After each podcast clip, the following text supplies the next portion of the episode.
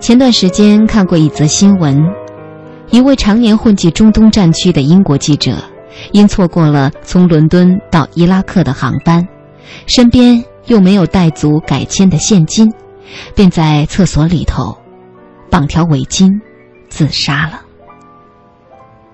评论区里一堆人表示无法理解，都是战地记者了，什么大场面没见过，至于为了赶丢个飞机自杀吗？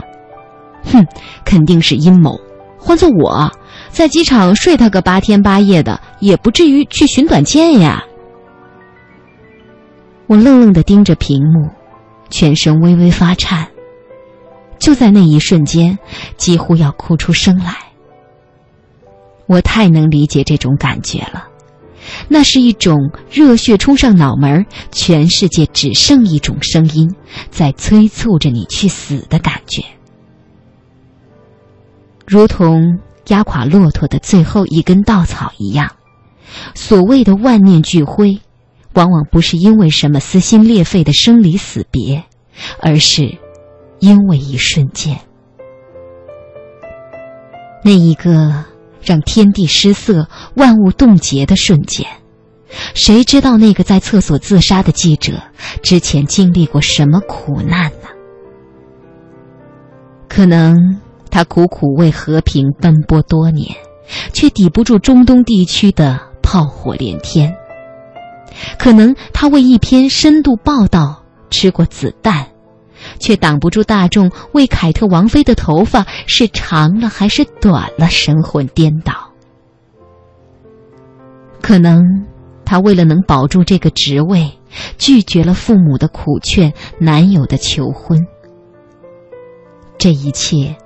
他都挺了过来，他只是想赶上飞机，在那个机场里，在那趟航班上，他想要牢牢把握自己的生活，但无论多么强大的意志，竟然都抵挡不了冰冷冷的起飞时刻。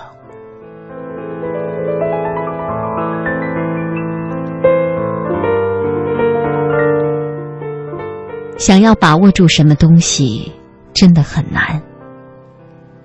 上帝从来不会在为你关上门的时候忘记把窗户也连带关上。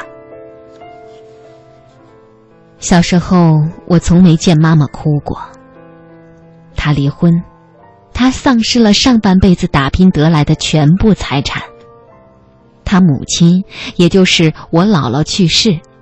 他在公他在公司里受人嗤笑冷落，他独自抚养儿子长大，这一切都没有让他掉过泪，甚至吱过声。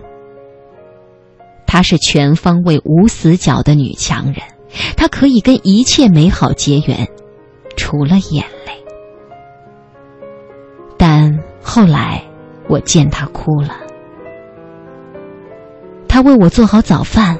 赶着去参加公司会议，匆匆忙忙的对着镜子描眉，手一抖，画歪了。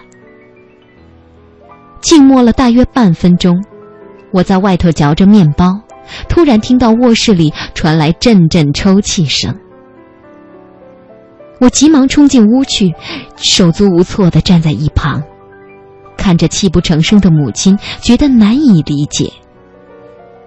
一个可以挺过那么多苦难的女人，竟然为了这么一件微不足道的小事儿，哭成了这副模样。我从未见过妈妈那样声嘶力竭、不顾死活的哭过。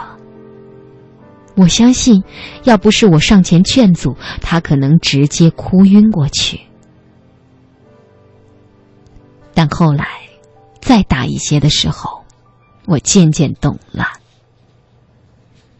我一直以为自己是有才华的，从小到大，邻居、老师、家长都这么认为。纵使我慢慢成熟了、定型了，露出了不成器的样子，他们还是坚定的认为，有朝一日我会冲破这庸俗的外壳，长成一株参天大树。但我没有。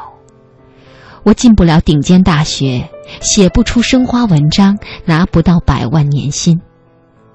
所谓的灵气天赋，不过是小时候一颗灵光乍现的幼苗，缺乏雨露阳光的灌溉，转眼便枯死了。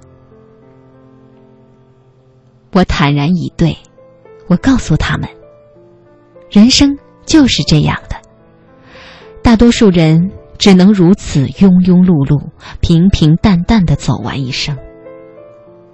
知道你名字的，不过身边常来常往的那数十个人。我无法把握时代的洪流，起码我还可以把屋子收拾得整整齐齐，抽空为自己做一顿好饭，攒点钱去远方看看，做些自己感兴趣的事情，对不对？时不与我，对，资质平庸，是。我屈服了，我认命了，我甘之若饴。